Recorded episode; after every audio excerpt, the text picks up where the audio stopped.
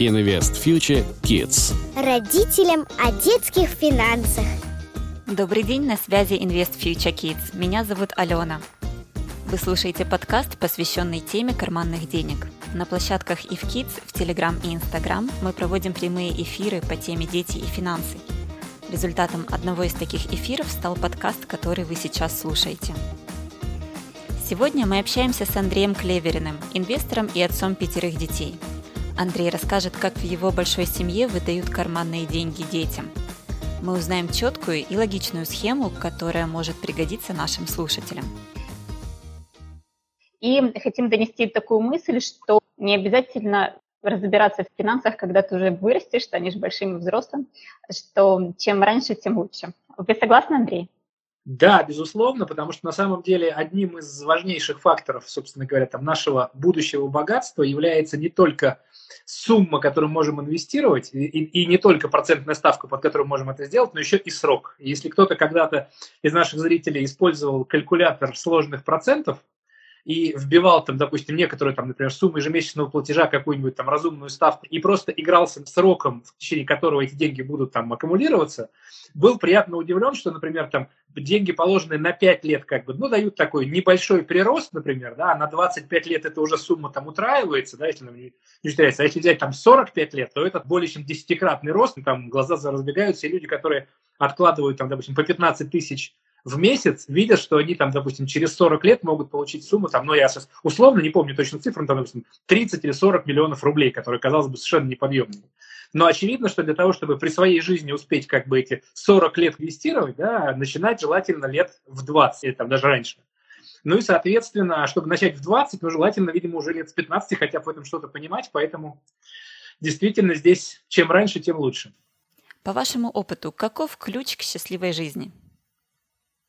Первое, все-таки мы люди, у которых необходимо партнер, с которым действительно хорошо, комфортно, душевно и так далее. Потом, если мы говорим все-таки про семью, то наверняка у нас второй аспект – это дети. И действительно, с детьми тоже очень важно выстроить правильные гармоничные отношения, потому что, опять-таки, даже будучи счастливым в браке и вполне обеспеченным материально, но при этом имеющим серьезные проблемы с ребенком, как я думаю, что такие люди наверняка среди наших аудиторий тоже есть, э, действительно, э, можно свою жизнь не чувствовать счастья, поскольку ты понимаешь, что твой ребенок, как бы, да, там создает для тебя там, массу проблем, с ними есть какие-то сложности и так далее. Поэтому дети, партнер, а третье, как я уже сказал, да, это финансы. Как бы. А вот эти три кита, как мне кажется, создают некоторый такой комплекс счастливой жизни, и, и нужно уметь находить баланс в каждом из них, как бы, потому что просадка в любом из них может сделать вас несчастным. Мы говорим о финансовой грамотности для детей, а когда ты уже взрослый, как можно определить, вот я финансово грамотен или нет?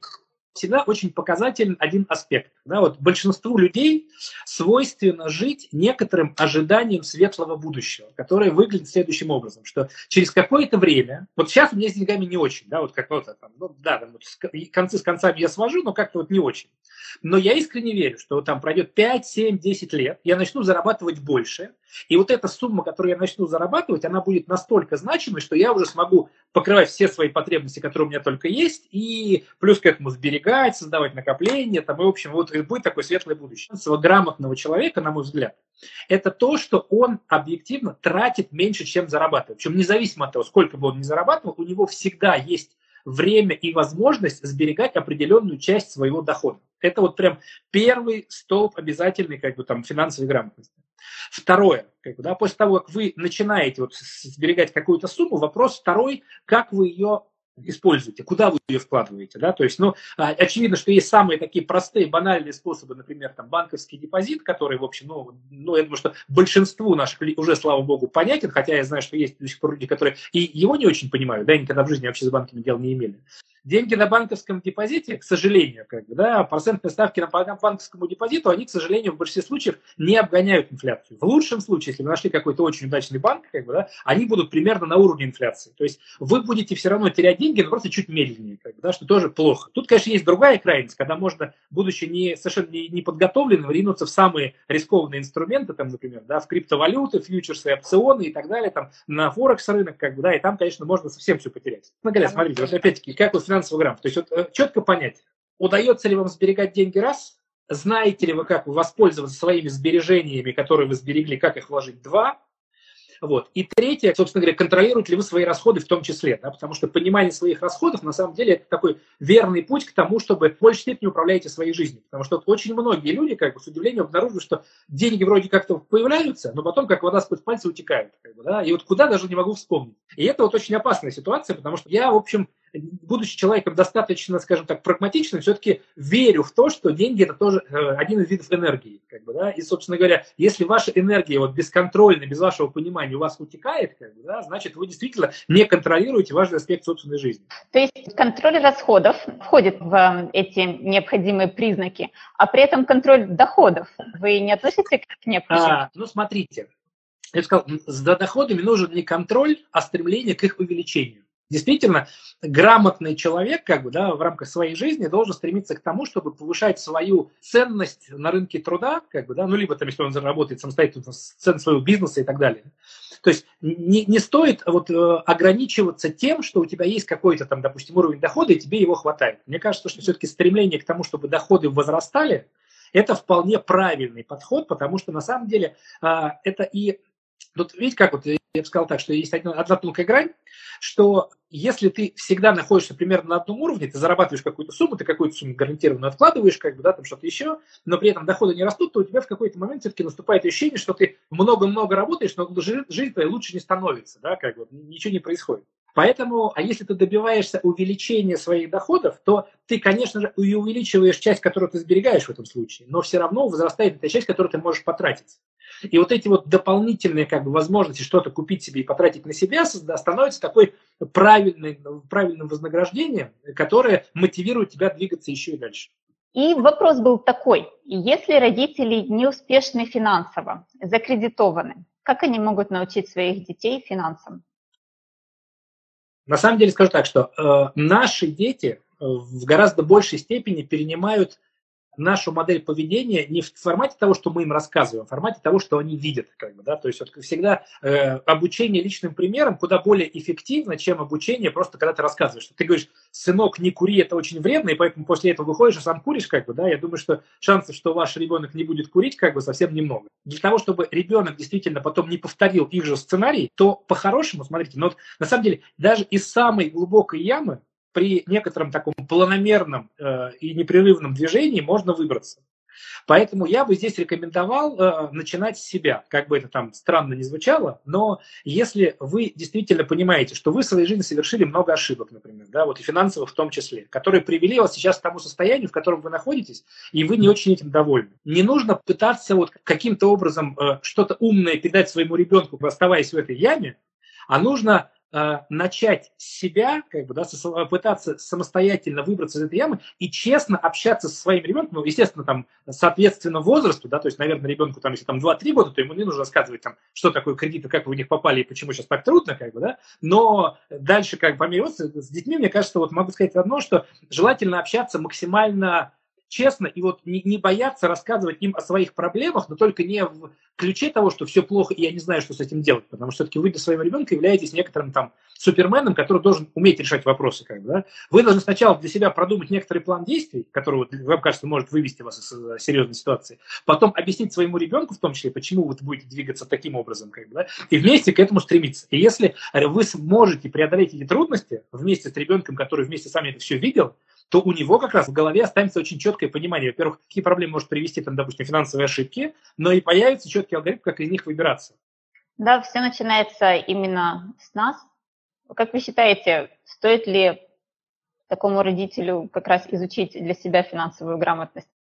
На самом деле, я считаю, что финансовую грамотность нужно изучить вообще любому абсолютно человеку, потому что я, вот меня всегда огорчает очень сильно, как бы, да, я, в общем, в меру сил пытался там доносить эту информацию для людей, которые отвечают у нас за систему образования, что у нас в школе вот прям отчетливо не хватает двух предметов. С одной стороны, это финансовая грамотность, какие-то вот основы, как бы, да? с другой стороны, это этика и психология семейной жизни, то есть какие-то базовые вещи, посвященные как раз семье. Как бы, да? Потому что вот у нас есть предметы, например, про историю религии, когда мы изучаем там буддизм, там, там все религии, которые есть в мире и так далее, которые, конечно, для общего развития, для кругозора, как бы, да, это, конечно, полезно.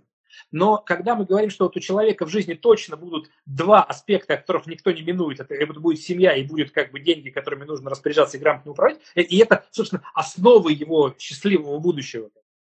Андрей, ну, должна сказать, что вас услышали. Со, следующего учебного года вводится э, финансовая грамотность в школы, как обязательная программа, кусочками здесь и там будет исправляться. Будем. Э, второй момент, конечно, тут еще очень важно, кто этому будет учить, потому что вот если это факультативно добавит как бы там учителю, например, русского языка или математики, который сам никогда в жизни там не мог со своими финансами справиться, как бы, да, там живет в кредитах и так далее, это тоже очень конкретно. То есть вот тут бы действительно не только хорошую программу разработать, но еще, может быть, какую-то там подготовку профессиональных преподавателей наладить, да, людей, которые хотя бы сами в чем-то разобрались, как бы, да, и могут личным примером показать. Потому что вот, вот у меня, например, да, мои дети э, умеют сберегать, там, сохранять, и там, старший уже и зарабатывает, и так далее, но и инвестируют уже, причем старший уже занимается несколько лет, да, вот 15-летний начал год назад, как бы, да, но вот при том, что они, ну, в большинстве случаев, опять-таки, перенимали это у меня, как просто видя, что, ну, я там часто смотрю какие-нибудь финансовые ролики там о том, что происходит с компаниями и так далее. Иногда мы там вместе с ними там смотрели какие-нибудь там большие фильмы, посвященные там, фондовому рынку.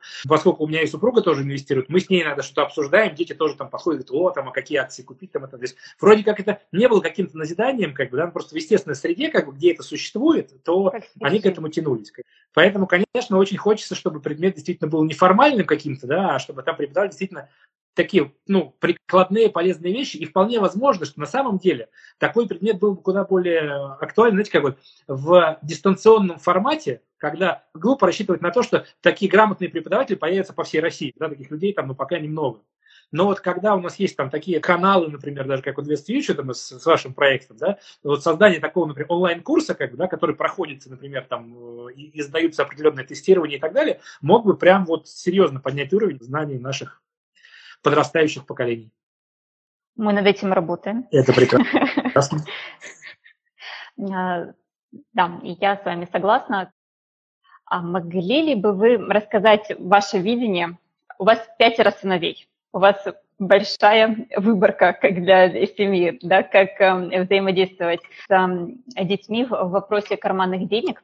Можете, пожалуйста, вкратце рассказать свое видение этой темы, зачем они вообще нужны, и что считается карманными деньгами, а что нет. Цель карманных денег – это не только порадовать своего ребенка и дать ему возможность что-то там себе купить, а на самом деле это действительно очень серьезный инструмент, который позволяет с достаточно раннего возраста научить маленького еще человека правильно обращаться с деньгами. Потому что на самом деле у нас у всех есть определенные циклы, как бы, когда мы только начинаем получать какие-то первые деньги, да, и вот ошибки совершаем, как бы, вот стремление все потратить сразу в первый момент и так далее. И куда лучше, если вот все эти ошибки мы совершим, допустим, там в 10-12 лет на маленьких суммах, чем когда мы уже выйдем, начнем зарабатывать свои первые деньги там в 22-23, и тогда начнем совершать эти ошибки, которые будут на самом деле гораздо в большем объеме и гораздо более там рискованными, потому что так, уже тогда можно влезть в кредиты, которые потом можно там десятилетиями пытаться отдавать. Как бы. Вот, поэтому, собственно говоря, давайте сразу вспоминать карманные деньги как некоторый инструмент образования и, собственно говоря, личного опыта вашего ребенка по использованию денег. А, какие цели, согласна. собственно? Это да. тренажер. Вот, какие навыки мы должны привить своим детям, собственно говоря, вот на основании карманных денег? Ну, первое, то, что мы уже с вами обсудили, сберегать часть доходов, не тратить все сразу. Как да? Это я расскажу, как это можно делать. То есть пока вот, потому что тезисы давайте зафиксируем. Первое, сберегать часть доходов, не тратить все сразу. Второе, умение учитывать расходы. Действительно, как бы это, это второй важный навык. Третье, умение планировать свои финансы, да, потому что когда у ребенка появляются собственные деньги, и э, вот тут сразу включается второй уравновешивающий момент. Потому что, знаете, когда у него своих денег нет, он просит все время что-нибудь у вас. Купи мне игрушку, купи мне какую-нибудь одежду, купи что-то еще. И для него вообще не существует ценности тех вещей, которые он просит. Он просто просит, и там в зависимости от того, вы ему либо покупаете, либо не покупаете, грубо говоря. А у него голове, папа сегодня добрый, а, а сегодня папа недобрый. Как бы, да, и все, и, и не более того. Когда же вы начинаете давать ему деньги, то, соответственно, вы говорите, ну, у тебя же есть свои деньги, купи. Если у тебя не хватает этих денег, накопи. Как бы, да, подожди, но накопи. Вот, э, соответственно, вот это уже начинаются определенные навыки планирования того, что эта вещь стоит столько. У меня есть такой-то там доход, например, да, в виде карманных денег. Как они соотносятся, сколько времени нужно там откладывать и не тратить, чтобы накопить на это.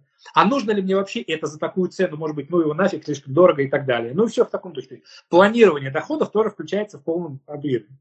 Вот. Потом, собственно говоря, если мы сказали, что ребенок часть денег сберегает, то уже в раннем детстве можно предлагать какие-то инструменты еще и правильного вложения и приумножения этих денег, да, потому что, в общем, э, для, ну, понятно, что какие-то сложные инструменты, как бы там фондовый рынок, наверное, ребенку недоступен, но, например, у наших детей, вот начиная там уже там с 7 лет, как бы, да, мы начинаем давать карман деньги с первого класса, как только ребенок идет в школу, у него появляются карманные деньги.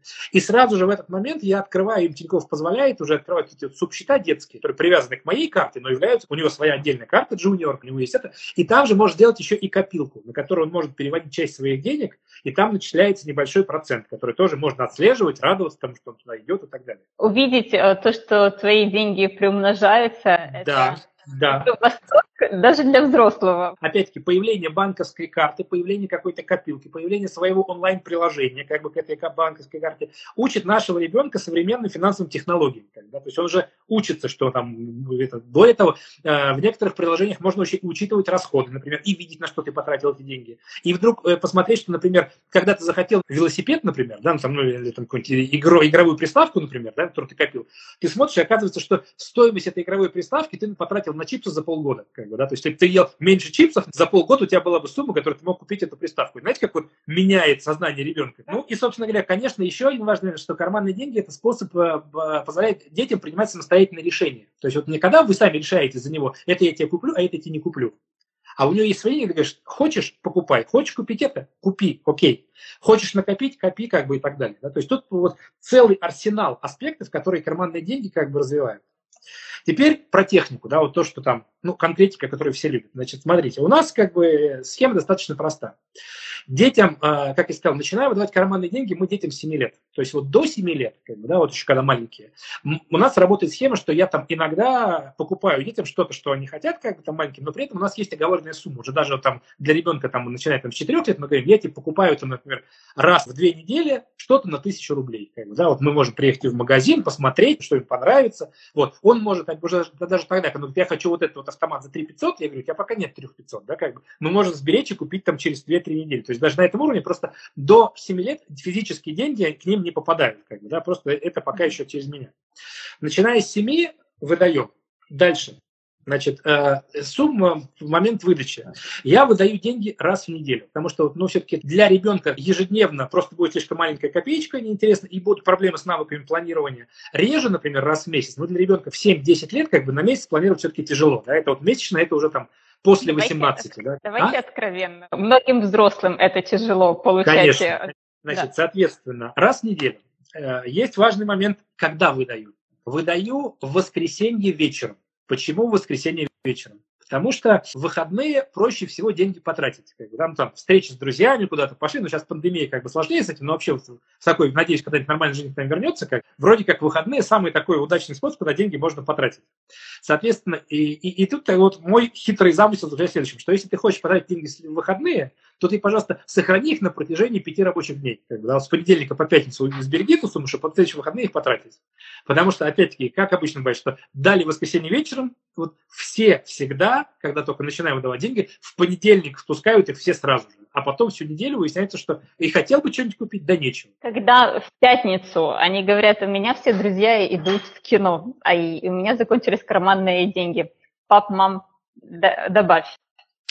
Нет, вот в этом и смысл, что папа, мама говорит, слушай, я тебя специально предупредил. Как бы, да? Это как раз самый лучший момент, когда они не пошли в кино один раз, но они осознали, почему они не пошли в кино, потому что на самом деле деньги-то у них были, как бы, извините. Нужна Тут есть на самом деле момент, ну, нужна, нужна. Нет, ну поскольку за деньги отвечаю я, не, не мама. Мама, наверное, бы согласилась и дала. Но маме, как мы сказали, что она в финансовые вопросы парней не влезает, это моя зона ответственности, да, и, в общем, я не даю. Есть варианты, когда я могу дать какую-то сумму вперед, но это точно не на кино и не просто куда-то пойти. Просто бывают такие моменты, когда ну, ребенок, вот, допустим, он копил какую-то, на какую-то вещь, на что-то он хотел купить, ну, большое.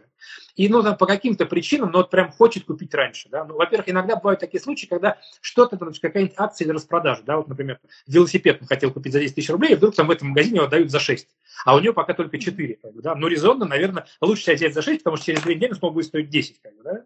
Ну, или, или даже без распродажи, просто, ну, говорит, ну, уже прям очень хочется, там, к примеру, ну, купим на ролике, да, э, уже сезон начался, все друзья уже катаются. В этом случае я могу, скажем так, дать деньги вперед, но с возвратом, да, то есть это такой вариант кредита, но единственное, что, конечно, беспроцентного кредита, но на самом деле навык, э, в том числе занимания и возврата денег, это тоже полезный навык, который тоже с помощью команд денег можно научить. У ребенка, допустим, у старших моих, там, например, тысяча в неделю. Говорит, мне не хватает 4000 рублей. Я говорю, окей, я тебе даю 4000 рублей сейчас, но мы с тобой договариваемся, что ты мне их вернешь. Но причем тоже важный момент еще один, что я никогда не э, договариваюсь о том, что вот у него тысяча в неделю, 4 тысячи даю, и за 4 недели ты мне отдашь 4 тысячи. То есть у тебя других денег не будет в течение месяца. Это неправильно. То есть мы с ним договариваемся, как, ну, как опять-таки с кредитом, да, что э, сумма на погашение кредита но не должна превышать где-то 50% вашего дохода, чтобы какие деньги все-таки оставались на жизнь. Поэтому я говорю, окей, 4 тысячи, ты мне будешь... Когда ты сам, то должно быть 30% максимум.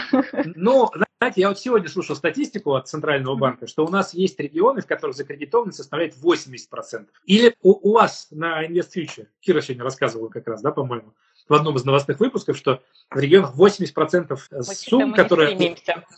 Нет, очевидно, нет. Ну, как бы да. Я говорю, что ну, из карманных денег 50% отдавать можно, соответственно. Но, но повторюсь, что подобное кредитование возможно только на какую-то серьезную покупку. Ни в коем случае не на просто, не на чипсы, не на кино, не на что-то еще. Да? То есть, когда мы понимаем, когда есть ну и более того, я еще прошу мне подробно обосновать, почему. То есть, знаете, хороший навык презентации своих идей папа, там, да, я хочу купить котенка. Почему? Потому что психологи утверждают, что котенок успокаивает нервы, я буду лучше учиться, когда я буду более спокоен, как бы там то-то, то-то, то-то, то-то, и так думаешь, о, вот уже как бы навыки самопрезентации и логического формулирования своих мыслей уже появились. Вот. Соответственно, дальше, смотрите, ну как бы возвращаемся, да, то есть по воскресенье вечером выдаю. С карманные деньги, я сразу говорю, что это не деньги на еду, это не деньги на проезд, и это не деньги на сотовый телефон, потому что вот очень часто родители свойства это все объединять, сказать, вот тебе там какая-то сумма, и ты все это, пожалуйста, это. И вот я просто по себе помню, что на самом деле, вот знаете, вот большинство детей нашего поколения, которым сейчас там, там 30-40, они все помнят, когда им дети, родители давали деньги на еду в школе, они никогда ничего не ели, они эти деньги откладывали и покупали что-то другое.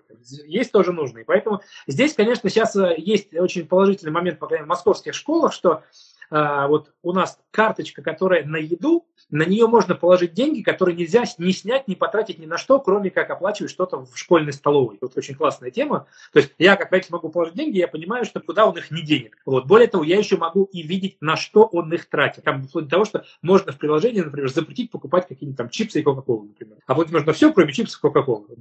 Такой Маме уровень.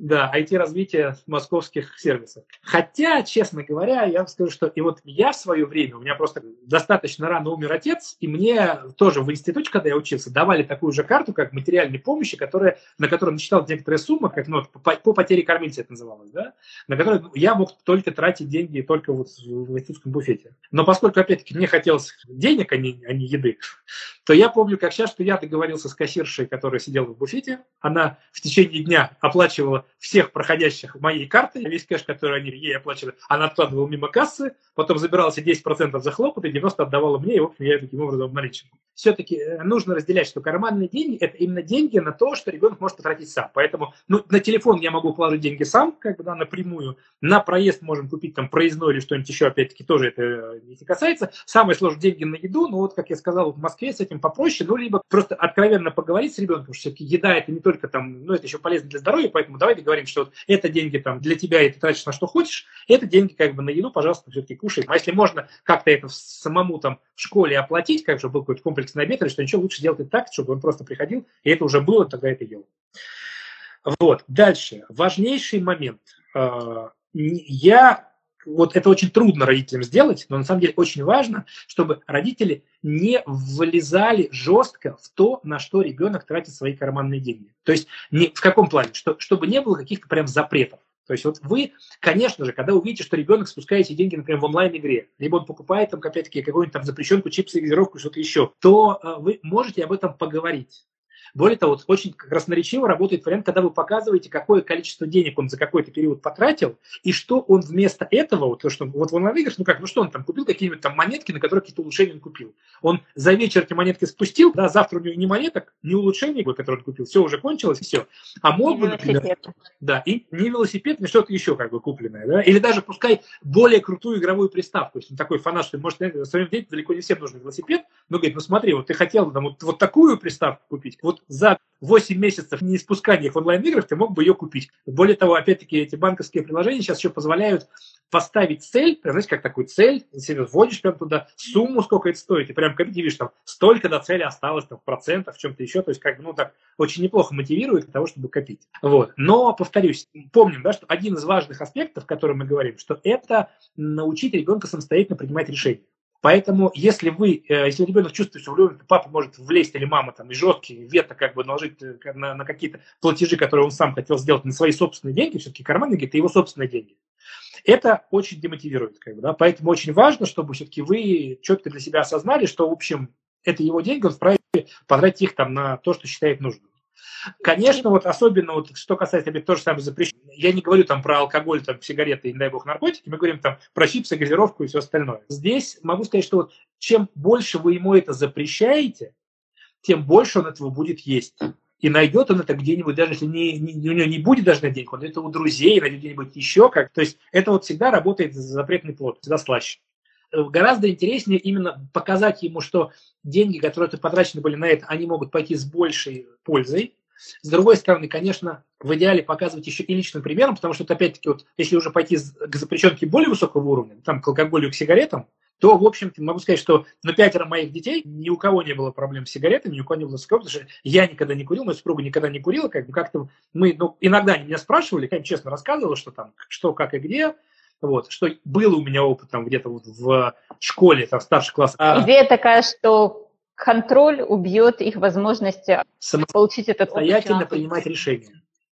Да. да, да. То есть, и даже если вы неким образом это контролируете, да, то Э, вы не должны это явно показывать, как бы, да, и ни в коем случае не приходите и тыкать ему носом, что я вообще знаю все, что ты куда потратил. Но это то же самое, знаете, как некоторые мамы умудряются, там, например, там, э, где-нибудь там влезть в какие-нибудь там переписки своих детей в социальных сетях, как бы, да, ну, там, ребенок забыл там пароль снять или что-нибудь такое, ну, есть варианты, когда это можно. Ну, и вот как бы, и мотивируют себя очень благими намерениями. Вот синий кит, например, да, там эти вот склонения к самоубийству, к суициду там были и так что я должна видеть, что с кем переписываться, какие оценки, где был, ел, не ел, ну, и, и так далее. А вот какого-то живого общения о жизни не происходит. И это как большая проблема, с которой нужно бороться. Ну и вот я говорю, контроль за деньгами – это тоже из той же оперы. Как бы, да? То есть важно э, личным примером и какими-то, может быть, убеждениями объяснять, чего лучше избегать в расходовании денег, но ни в коем случае не накладывать жесткое вето, как бы, что я запрещаю и все, ты не можешь это купить. Вот дальше. Конечно, с детьми очень желательно вот, в рамках карманных денег договариваться о том, что они делают сбережения. Вот, э, ну, все мы знаем, скажем так, классическую книгу там «Пес по имени Мани» Бода Шефера, как бы, да, действительно такая основа основ. Э, ну, вот у меня, кстати, раз про книжку упомянул, две книги, которые мои дети там вот с первого буквально класса, я прошу, чтобы они прочитали.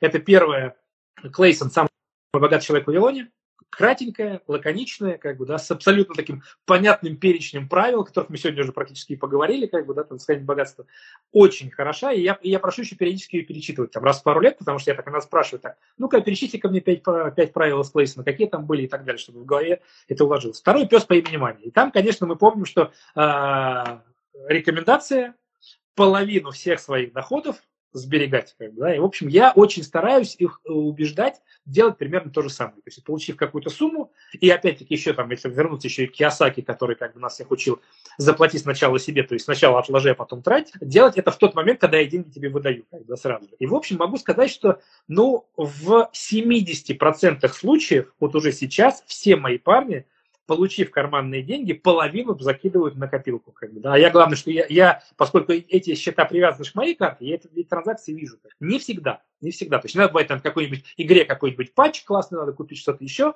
но вот в 90%, что чему я рад, что они не забирают оттуда деньги из копилки. То есть, пока им то, что отправили, уже как выдохнули, забыли, вот они там как-то крутятся, зарабатываются дальше проценты, как, да, не забирают. Вот это меня очень радует, что, по крайней мере, навык сбережения, он появляется. Вот. Дальше. Ну, про кредит я уже сказал, да, что вот в принципе я не против того, что иногда на какую-то серьезную покупку я могу их прокредитовать, но с возвратом. Как да, и тут вот опять-таки иногда мне говорят, ничего себе, какой папа жмот, когда детям денег не мог дать, да, вот в долг он им дал, там иногда меня упрекали, говорю, ребята, поймите правильно, что в жизни в будущем никто просто так тебе денег не даст. Как бы, да? У тебя есть некий там доход, который ты зарабатываешь, есть какая-то цель, которую ты хочешь достичь. Как бы, да? Либо ты на нее копишь, либо ты берешь в долг. Но просто так деньги с неба не падают. И поэтому здесь я своим детям как бы делаю добро в том плане, что я сразу в юном возрасте позволяю ощутить и понять и правила игры. И не более того. И как бы никто из детей из моих точно не обижается, потому что еще, скажем так, далеко не всегда я готов им дать этот кредит, поэтому там, когда дал, все благодарны, никто не против. Вот. И, соответственно, последнее, как что мы также не против того, что дети могут занимать друг у друга. Как бы, да, то есть тоже есть такой момент, когда у одного есть, у другого нет, как бы, там, слушай, одолжи мне, пожалуйста, там и так далее. Вот единственное, чему я их учу, это некоторым там фиксации вот этих вот долгов. Вот у нас просто, ну, у каждого есть сейчас там WhatsApp, например, да, или там Telegram, и, в общем, я сам всегда, когда с кем-то какие-то платежи произвожу, я всегда там выгружаю квитанцию, отправляю, как человек говорит, там, отправил тебе такую-то сумму на такой-то, там, за такие-то работы, например, вот квитанция, подтверди получение. Говорит, да, получил, как бы, да, все окей. Поэтому, когда вдруг, если вдруг какие-то вопросы возникли, мы просто открываем этот Telegram, смотрим, там, WhatsApp, смотрим, все зафиксировано. То же самое, я говорю, что, чтобы потом споров не возникло, да, ты там Саша дает Илье, например, там 500 рублей, напиши там, Саша пишет, дал тебе Илья в долг там 500 рублей там на два месяца. А Илья должен написать, да, подтверждаем, окей, принято. И вдруг, если потом у них какие-то терки возникли, например, там, что кто-то кому что-то не отдает, есть российский судья в лице папы, они приходят, говорят, так, покажите мне фиксацию. Не зафиксировано, это уже не, меня не интересует. Виноват тот, кто давал, раз не зафиксировал. Если зафиксировано, все написано, а кто-то как бы не возвращает, тогда уже, извините, обсуждаем, а почему не возвращаешь и так далее. В общем, очень дисциплинируют, никто ни, никуда ни, ни с кем не спорит, все, все обязательства выполняются. Ну, либо договариваются, потому что надо подольше, не получается, ну, Реструктуризация долга тоже такая вещь, которая существует. Вот. Ну и, конечно, всегда всех интересуют суммы конкретные, да, потому что сколько давать, кому, куда давать. В общем, у нас сейчас три, то есть сумма возрастает, на самом деле, в зависимости от возраста, чем старше, тем больше. Интервалы три. С 7 до 10 лет 400 э, рублей в неделю, с 10 до 14, э, с 7 до 10 лет 400, с 10 до 14 500 рублей в неделю, с 14 до 18 тысяч рублей в неделю это примерно, ну, скажем так, я исходил с того, что вот если там ребенок, грубо говоря, там хочет что-то купить такое интересное, но так условно говоря, там, для маленького это какая-то либо там небольшая игрушка, либо что-то, если крупное, там, ну, там, в месяц может накопить таким образом до 2000 рублей, там уже какая-то такая, ну, более крупная игрушка. Для более старших детей это вот, как раз возможность сходить в кино, например, там, либо там сходить там в кино с девушкой, либо сходить в кино там с друзьями и при этом зайти там какой-нибудь, не знаю, в Макдональдсе купить какую-нибудь булочку там с газировкой, это примерно 1000 рублей по московским ценам. То есть это вот такое на разовое посещение чего-то в неделю. Да, вот порядок был примерно mm-hmm. такой. Спасибо большое за то, что вы поделились детально своими рассуждениями, своей логикой. А можно задать вопрос про то, как, эм, если бы вдруг, скажем так, ваш первый сын, да, э, самый старший, помните ли вы, как вы завели эту беседу, э, как вы разложили принципы, что-то вы объяснили своему сыну о том, что вот такие вот основные э, принципы в нашей семье карманных денег. Ты можешь с ними делать это, это с ними не можешь делать я тут сейчас увидел один комментарий, про который вот спросили, а лишали ли детей за, за что-то карманных денег. Я, вот, я понял, что я один пункт еще забыл рассказать, очень важный, как бы, да, и потом я отвечу на ваш вопрос. Что еще важный пункт, карманные деньги у нас никогда, лишение карманных денег не, не используется как метод наказания. То есть вот как бы если я даю там тысячу рублей в неделю, ну, допустим, вот за эту неделю ребенок как-то провинился, что-то там сделал очень там нехорошо и так далее, там двоек получал, чего-то еще. Вот э, э, карманные деньги точно у нас не являются способом наказания. Есть другие варианты. Там, может быть, я могу там, например, запретить ему играть в компьютер там пару дней, что-то еще там, да, то есть это э, наказание определенно существует. Не физически, но существует. Но почему не лишаю карманных денег? Потому что, на самом деле, опять-таки, для планирования, в том числе собственных расходов и всего остального, очень важно понимать, что приход тоже как бы предсказуем и стабилен. Потому что, на самом деле, для там живого ребенка, скажем так, да, какого там шкодливого хулиганства, всегда может найтись повод, когда я за что его лишить. И если он понимает, что у него абсолютно непредсказуем, будут у него эти деньги, не будут, то как он может, он, допустим, с друзьями договорился пойти в кино на пятницу, а мы вдруг что-то сделал не то там в, среду, и мы сказали, не будет этих денег. И вот у него все планы порушились, и это очень плохо.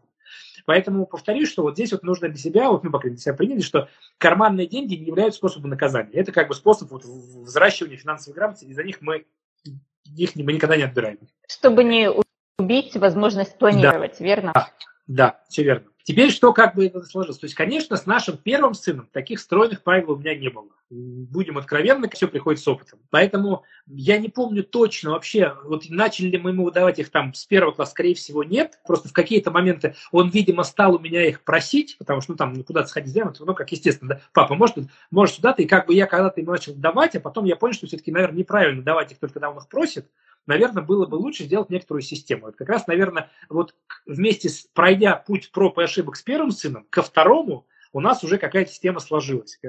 Вот. Просто у нас между первым и вторым разница 7 лет, и это в нашей семье это максимальная разница, потому что дальше, начиная со второго и далее, у нас уже дети появляются каждые три года. Как бы, да, и поэтому вот действительно, вот, ну и скажем прямо, первый ребенок появился у нас тогда, когда нам было супругой по 20 лет, то есть мы сами еще были весьма и, и финансово не, не, не подкованные, как бы, да, и сами еще были такими, можно сказать, детьми, поэтому там, конечно, мы много ошибок совершали и в воспитании, и во всем остальном, но, слава богу, потом мы их исправили, как бы, да, и, в общем, результатом сейчас своего воспитания я доволен, хотя я прекрасно понимаю, что в том числе за счет того, что удалось сохранить с нашим сыном доверительные отношения, то он уже вот сейчас в возрасте много нам рассказал, как он воспринимал какие-то наши действия тогда, и поэтому нашим сейчас маленьким детям намного больше повезло, потому что мы уже получили обратную связь, чем взрослую и осмысленную обратную связь. Как бы, да? И теперь вот те ошибки, которые мы когда-то э, осуществляли, теперь мы их не повторяем, и я уверен, что наши малыши будут гораздо в более комфортных условиях сейчас взрослеть.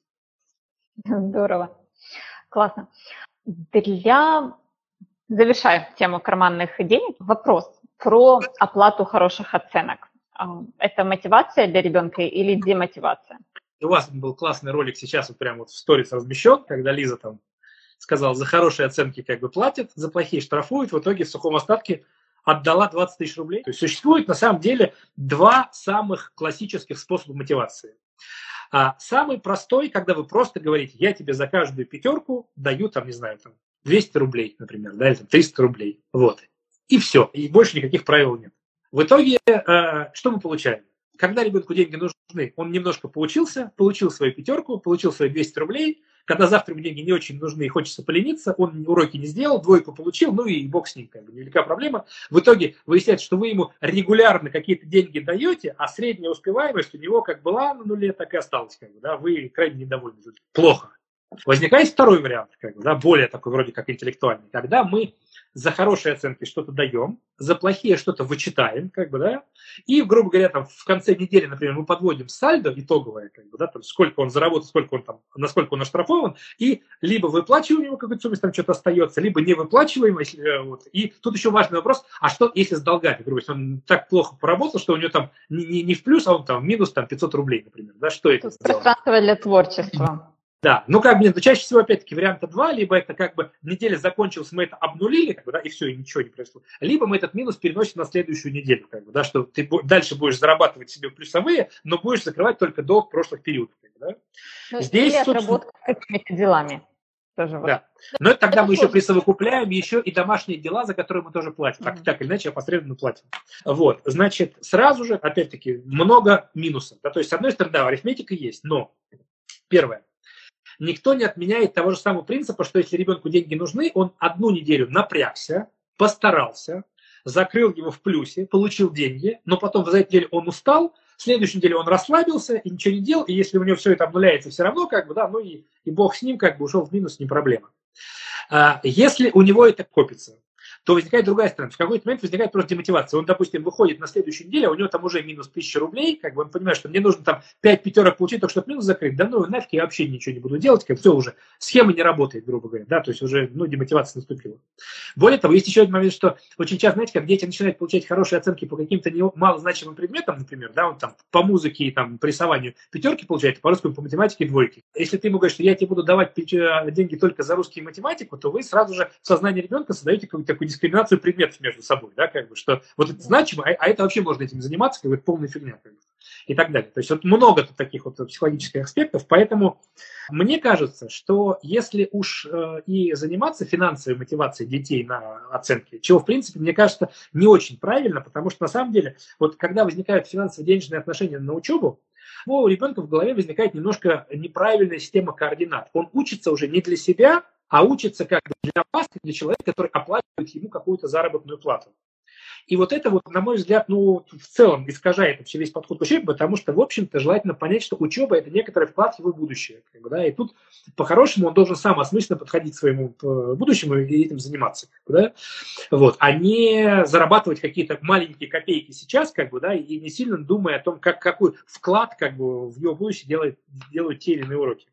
Вот. Но при этом, опять-таки, еще чуть в сторону финансов скажу так, что, знаете, вот э, очень важно с ребенком тоже быть честным как бы, в вопросах учебы. И я считаю вполне нормальным, да, когда вот он приходит и говорит, ну, слушай, папа, вот где вот это мне в жизни может пригодиться, да, то есть, мы будем откровенны, там, далеко не вся школьная программа ребенку в жизни нужна. Я бы предложил вариант такой, когда вы с ним договариваетесь на некоторую а, мотивацию за крупный результат, допустим, там, что он заканчивает год без троек, например, да, или там без, там, с двумя четверками, например, да, только с двумя четверками, все остальные пятерки. Вот этот вариант, он, э, по крайней мере, э, убивает всех зайцев, все минусы предыдущих вариантов. То есть, с одной стороны, год – это долгий срок, да, и uh-huh. там уже могут быть и какие-то провалы, потом, соответственно, преодоление себя и вытягивание этого результата, и расстановка приоритетов. Когда он в этом, допустим, семестре был сосредоточен на таких-то предметах, их подтянул, но в других чуть-чуть просел, потом подтянул и их тоже. То есть там же как четвертные оценки, которые выходят в годовую и так далее. И главное еще плюс, что ну, за год, естественно, это должна быть такая существенная сумма. Как бы, да, там, это уже не, не, там, не 2000 рублей, которые это, вы ему даете 500 рублей в, в неделю на карманные расходы, и 2000 рублей посмотрели за годовые оценки. То есть вот у меня дети там все, например, ну вот у меня, да, классический такой подарок вот на успешный год, это там, допустим, новый iPhone, да, ребенку, то есть который там, они зараза, правда, дорожают каждый год как-то негуманно, но в целом, если хочешь новый iPhone, закончи год э, там, с одной четверкой, например, да, и далеко не все добиваются. В каждой семье, в принципе, можно посчитать, что будет мотивировать ребенка и что будет посильно взрослому. Конечно, конечно. Но к тому, что и вот в этом случае действительно, ну, понятно, что есть некоторый крупный бонус, который нужно заслужить. Но самое важное еще тут э, психологическая стойкость родителей важна, что если он не выполнил эти условия, ну вот не дотянул чуть-чуть, знаете, вот начинается. Вот мы договаривались, что без там без, без троек, а вот одна троечка, ну одна же только за весь год. Ну как нет, дружище. Вот и то это учитель, он такой вообще меня не любит, поставил поэтому да, тройку. Да. Слушай, ну год не последний, слава богу, в школе 10 лет, как бы, да, на следующий год. Ну вы можете, знаете, как дать какой-то поощрительный приз, там, маленький, там, грубо говоря, одну десятую от того, о чем договаривались, как бы, да, там, можно, да, но ни в коем случае не соглашаться вот на то, что, ну просто, ну, ну ладно, как бы, да, Потому что, я говорю, вот в этом плане четкость выполнения правил, особенно финансовых вопросов, крайне важна. Что-то чуть-чуть совсем не получилось, но практически невозможно. Это действительно нужна сильная дисциплина э, с точки зрения родителя. Просто вы поймите правильно, что если вы начинаете давать поблажки, то в сознании ребенка эти поблажки становятся нормой. И в следующем году он уже будет понимать, что, ну, если даже у меня будет там одна троечка, мне точно, а может быть, мне еще и две простят, как да. И он уже будет еще хуже, а он все равно будет просить у вас, как в прошлом году, ему это простить, как да. И мы по наклонной скатимся к тому, что результат не достигается. Да, я с вами согласна. Это все, возвращаемся к теме того, что в воспитании нужно в первую очередь воспитать себя, а потом всех остальных. Знаете как, я здесь просто хочу, чтобы вот э, наши там, мамы и папы, которые нас сейчас слушают, они понимали, что на самом деле наша строгость в этих вопросах, она не от того, что мы такие вредные, а она на самом деле имеет далеко идущие положительные результаты для вашего ребенка. Если он поймет, что в реальной жизни как бы все-таки поблажек-то жи- э, не бывает, как бы, да, и вот взрослая жизнь, она на самом деле куда более жесткая, чем там любящие мама и папа и поэтому хотя бы, вы же как, он все равно живет в комфортных условиях. У него не стоит вопрос того, что ему нечего есть, негде жить, его могут там, грубо говоря, выгнать там с работы, он останется вообще без, без, без крыши над головой и так далее. То есть весь необходимый базовый уровень там поддержки у него обеспечен. Но все равно вот на этих вот там получениях или не получениях каких-то дополнительных плюшечек, вы учите его тому, что в жизни все не так просто, что этого нужно добиваться, нужно проявлять волю, стиснув зубы, идти вперед. И иногда, даже проявив много сил, потратив э, там, серьезные усилия, ты не достигаешь того результата, который хотел, и как бы, но это тоже жизненная ситуация. И поэтому крайне важно, как бы, да, все-таки вот этому тоже научить. Поэтому тут всегда исходить не из того, что вы обидели своего малыша любимого, а исходить из того, что вы до своего любимого малыша создаете условия, при которых он дальше в жизни будет гораздо более подготовлен и будет э, более успешным и более счастлив. Спасибо большое, Андрей, что поделились с нами своей интересной системой выдачи карманных денег детям. По традиции, если вам интересны темы взаимодействия детей и финансов, подписывайтесь на наши каналы в Инстаграм и Телеграм. И помните, что финансовая грамотность нашего общества завтра начинается с наших детей уже сегодня. Всем удачи и спасибо, что слушали нас. Invest Future Kids. Родителям о детских финансах.